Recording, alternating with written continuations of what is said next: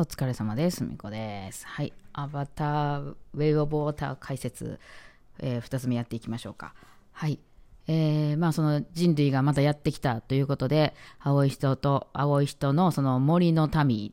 の人たちですね。あの、姉ちゃんのある実家ですね。その森ね、もともと暮らしてるところ、えー、で暮らしてた、まあ、J ファミリーになったんですけども、子供もね、いっぱいおってなんか、えー、3人プラス、えー、養子の女の子プラスなんか居ついてる人間のこと、えー、っていうのであのまあ、えー、ちょっと争いがずっと1年ぐらい続いててね。うん。でその、えー、奇襲とかやってこう、まあ、そのこっちは馬とか竜とかあるじゃないですか。それでねやっててその、弟がすぐ無茶すいがしと。ね、なんかちょっとね、多分似てるからやろね、J 君もね、その弟に厳しすぎんのちゃうかいうとこちょっとあるんですね。なんでお前ばっかりフラフラすんねみたいな。お兄ちゃんもね、お兄ちゃんまあ結構できたお兄ちゃんで、あの、やめとけって言われたことはやらないんですけど、まあ弟はね、あの、いや、大丈夫やろ、行ってみようぜとか言ってつい行っちゃったりするわけなんですよね。まあまあ、あの、それで、まあまあそういう子いますよね。多分 J 君に似てるんでしょう。はい。で、えっ、ー、と、一方ですよ。一方その頃ですよ。あの、目を覚ます大佐。大佐、大佐、そう、大佐ってほら、あの、亡くなったじゃないですか。姉ちゃんに撃たれて最後。まあ、最後の直前まで J 君と戦ってたけど、えー、J 君が本体なんかやってその息できへんくなってみたいな流れがありんので結局最終的にはあの姉ちゃんが倒したみたいなね。そのその後あの、まあ、J 君も意識を取り戻してまあまあめでたしめでたしになったわけなんですけど、えー、大佐が目を覚ますわけなんですよ。研究所みたいなところで。で目を覚ましたらですね実は自分が青い人なんですよね、まあ、つまりアバターなんですよ。大佐が。大佐がアバターの状態で目を覚ますんですよね。大佐は亡くなったんじゃないかと思われていたんですが、えー、ってどういうことかっていうと、ほら、大佐、その最後、あの、攻めてくるときに、ちょっと遺言みたいな残したとか言ったじゃないですか。まあ、どういうことやったかっていうと、別に本人死ぬつもりとか、そんな覚悟があったとかいうわけでは全然なかったらみたいなんですけど、その、なんか軍人的なね、俺が負けるわけないみたいな感じなんで、あの、なんですけど、その、要は一応、大事を取ってね、あの記憶とかを全部バックアップしてあったんですね、DNA 的なものを。そう。でもし何かがあったら、その大佐のその記憶とか、その DNA 的なものっていうのは、あの全部その研究所に残っているので、えー、それをアバターに移植しますと。え、ちょっと待って、そんなことできるの？アバターって今までさ、その自分で操縦するっていうエヴァンゲリオンみたいなもんやったのに、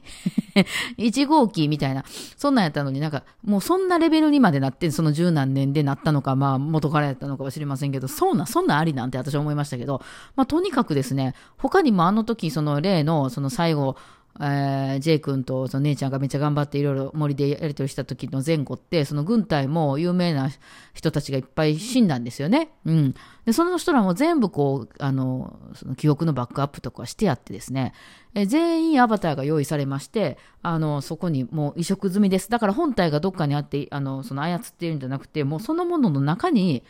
要はその記憶が入ってるという感じで、これなんか離婚計画っていうらしくて、この日本語で離婚っていう意味があるからこそちょっとややこしくなっちゃってるんですけど、離婚計画ってどういうことかっていうと、青い人と人類の根血アバターみたいなのを作って、まあそれがリコビナイトとか言うらしいんですけど、それで離婚計画なんですけど、まあ、なんか日本人が離婚計画って聞いたらなんか、うん、離婚っていう感じなんですけど、まあそういうなんか計画がもう行われてて、前みたいにその誰かが操るっていう、そのね、なんかそのリンクさせて操るっていうスタイルじゃなくて、あの、もうその記憶自体をもうそのアバターっていう、まあその何、あの、根血アバターみたいなところに移植してしまうっていう、もうそいつ自体が動いてるっていうね。うん。それはまあ別に本体ないから、もう弱点ないですよね。っていうようなことになってて、なんかえらい進んでるやんって感じなんですよね。うん。で、そんなこんなでですね、その大佐とかが、まあその、えー、フィールドに出てくるわけなんですよ。うん。だから大佐、大佐はね、その、初め、アバターでなんか、あの、目覚めたから、なんじゃこりゃって混乱するんですけど、そのビデオを見せられて、その生きてた頃の大佐のビデオを見せられまして、えー、まあ、その、俺は別に死なへんけど、まあ、あの、万が一のことを思って、あの、これを撮ってるみたいなビデオをね、見せられて、要するに、もしこれをお前が見てるってことは俺は死んでるんやろうと。えだから、あとよろしく、みたいな感じの。えー、っていう、だからそのビデオを見るまではなんかいまいち、あの、しっくりきてなかったみたいなんですけど、そのアバター自身もね、うん、ただ、ああ、なるほど、そういうことなのか、みたいな感じで、まあ、性格はその、いわゆる大佐そのまんまなんで、えー、オッケーオッケー、みたいな感じで、とりあえず、じゃあ、その、またね、そこの星に来てるので、えー、とりあえずもう丸焼きしていこう、みたいな感じで、まあ、降り立つわけなんですけど、そこでですね、その自分の、あの、死んだ場所に行くわけなんですよね。そのいわゆるコンテナの近くで争ってて、最終的にはもう白骨化したね、自分の遺体がそこにあるわけなんですけど、まあ、それを調べに、その辺を調べにですね、他の、まあ、軍隊の人たちと、えー、それも全員アバターになってるわけなんですけど、その辺をこう回ってくるわけで。それをですね、言いつけを守らずに、あの、ちょっと遠いところまで出かけてたその弟たち、まあお兄ちゃんもでしょ、あの子供たちが全員そこにいたんですよ。うん、あの、いわゆる兄弟。えー、と、スパイダーって、あの、その、あ、人間の男の子スパイダーって言うんですけど、あその男の子もね、あの、人間、だから青い人に育てられた男の子ね、えー、だからまあその J ファミリー、えー、全員が、あの、ちょっとまあ、奥も行ってみようぜ、みたいな。いや、でもお父さん行ったらダメって言ってたよ、みたいな言われながら、も、いや、行こうぜ、行こうぜ、みたいなんで、その行ってたところに、その、大佐たちのアバターチームが現れて、まあ、その、こう、葉っぱの間とかから見てるわけなんですよね。あいつらなんやろみたいな。まあ、その自分らの村の人じゃないことはすぐわかるんで、なんやろあれみたいな。なんか、多分またその地球の人たちがややこしたんやろなみたいな感じで見てて、えー、それでなんか、で、結局なんだかんだでね、あの、見つかっちゃうんですね。うん。ただその、まあ、直前にその、えー、J 君とかお父さんとお母さんにこう、伝言を、あの、残せたので、あの、助けに行くわけなんですよ。J、あの、J 君のお父さんとかお母さんがね、えー、助けに行ってね、もうまた後でめちゃくちゃ怒られるんですけど、弟が別に夫と悪くないと思うんですけど、まあまあね、行ったらあかんとこに行っちゃったからね。ただまあその、あの、お母さんもお父さんもなんていうのを、守るもんができたからさ、その J 君にしても姉ちゃんにしてもさ、子供を守って返さないといけないわけじゃないですか。うん。だからね、やっぱりね、もう守りに入ってるのね。こう自分からどんどん行ってまえとかじゃなくて、もうとにかくその何もするなと、無事であればなるべく早く逃げるぞみたいな感じでね、えー、でも大佐の方はちゃんと記憶として覚えてて、この弓や見覚えがあるぞと。で、その大佐の乗ってたなんかロボットみたいなのもちゃんと残って大佐はもう白骨化してるんですけど、えー、そこにその最後の記憶みたいなのがデータとして残ってて、最後こう、あの、弓をバーって撃たれるところまでね、ちゃんと映像として残ってるんですよ。で、それを見て大佐が何何を思ったんかね、自分のね、まあ、その頭蓋骨をぐわー手でなんか潰すんですよ。なんかしゃけど、どういう心境なんかで自分のその前世の遺体みたいなやつをこうザーって手で潰すんですよ。でそれを見た子供たちがとかって声かけちゃってね、まあその、それで見つかっちゃったりするわけなんですけど、まあそこでお母さんとお父さん助けに来て、で、お母さんがこう弓をビャンって打ったら、この指見覚えがあるぞ、みたいなことを言われてです、まあなんやかんやしながら、まあなんとかね、振り切って帰ってくるんですけど、あ、人間の子供だけね、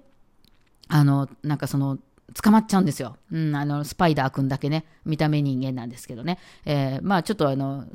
青い人みたいな、あの、格好はしてるんですけど、一応マスクをしててね、えー、っていう子だけが、お前ちょっと、あのなんかあれやなみたいなあの人間やなお前みたいな感じで捕まるんですよね、はい、でその時にその後その研究所みたいなその男の子連れて帰られてそのいわゆるお母さんとお父さんがどこにおるか言えみたいなことでちょっと拷問みたいなのを受けるんですけどその過程でですね、えー、なんか何か何きっかけやったか忘れたけど何きっかけであれ？お前スパイダーか？みたいなんでなんか知らんけどその大佐に子供おったらしくてえー、で、その撤退するときに、えー、まあまあ大佐はなくなってますけど、あの、ちっちゃすぎてついて、連れて帰ってこれなかった子が実は、その、実の子だったみたいな、なんかもうみんな近いところにおるやんみたいなね。だから大佐の子供やっていうことが判明するんですよ、そのスパイダー君。スパイダー君は、あの自分がその研究所で生まれた子やっていうことは知ってるんやけど、あのそこで初めて親父っぽい親父かなとかって聞かされて、名前も知ってるし、まあその元の名前はスパイダーじゃないんですけどね、その本名とかも知ってるので、あの、どうやらそうらしいっていうので、ちょっと悩むんですけどね。えその後ね、その、だからスパイダー君は、ちょっとその、あの、大佐とかを道案内したりすたりする方の、その、まあ、いわゆる軍の方につきますね。うん、つくというか、まあ、味方というか、まあ、一応捕虜みたいな感じで、まあ、現地の人たちと話したりできるから、まあ、便利やんか、みたいなんで、こう、連れ回されるみたいな感じになるんですけどもね。はい。まあ、それでですねそ、そんなことがありまして、その J 君は悩むわけなんですよ。なんか大佐まで出てきたかと。そのアバターになってるかなんか知らんけど。うん。だから、ってことは俺狙いやんなと。うん、その J 君を狙ってきてるんやんなと。俺がいるからこの村を襲われるんよなというので、遠くへ逃げようって言うんですよ。もう J 君じゃないでしょ、この時点で。うん、ほんで姉ちゃんが「はあ?」みたいなもうなんか姉ちゃんお母さんになってるんですけどなんか前よりさらにあのヒステリックなんですよなんか めっちゃすぐめっちゃ怒るんですよもう。なんか恐ろしすぎてそのなんか不安定な人になってるんですけど。あのなんかだって俺がここにいる限りあのまた地球人は襲ってくるぞと。いうことで、まあ、姉ちゃんはね、先祖代々そこに住む族長の娘なのでね、いや、そんなん言うてもここで戦おうって言うんですけど、いやでもそんなことしてたら命がいくらあっても足りへんわみたいな話になり結局村を出る決心をするんですね。なんかそういう儀式みたいなのをしてねもう死んだことにしましたみたいな感じの儀式をして、えー、そこから食べ出すちっちゃい竜に乗ってね食べ出すわけなんですよ、うん、でまあそのねあのほら J 君はなんかなあのでっかい竜使いなんでまあ一応そのどこに行っても顔は利くというか感じなんですけど、まあ、長旅でねものすごい長いこと飛んで、えー、海の民って言われる人たちのところに行くんですよ。うん。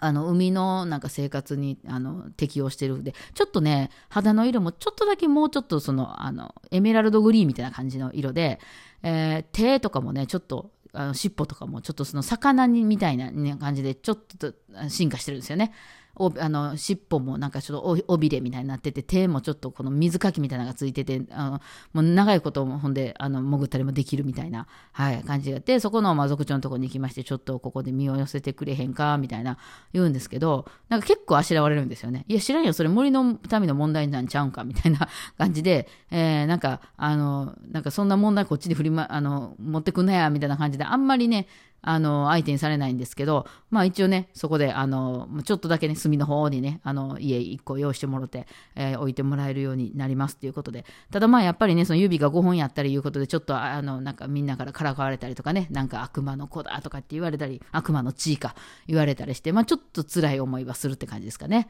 はい。まあその続きの話を、じゃあ次回やっていきましょうか。ではではお疲れ様でした。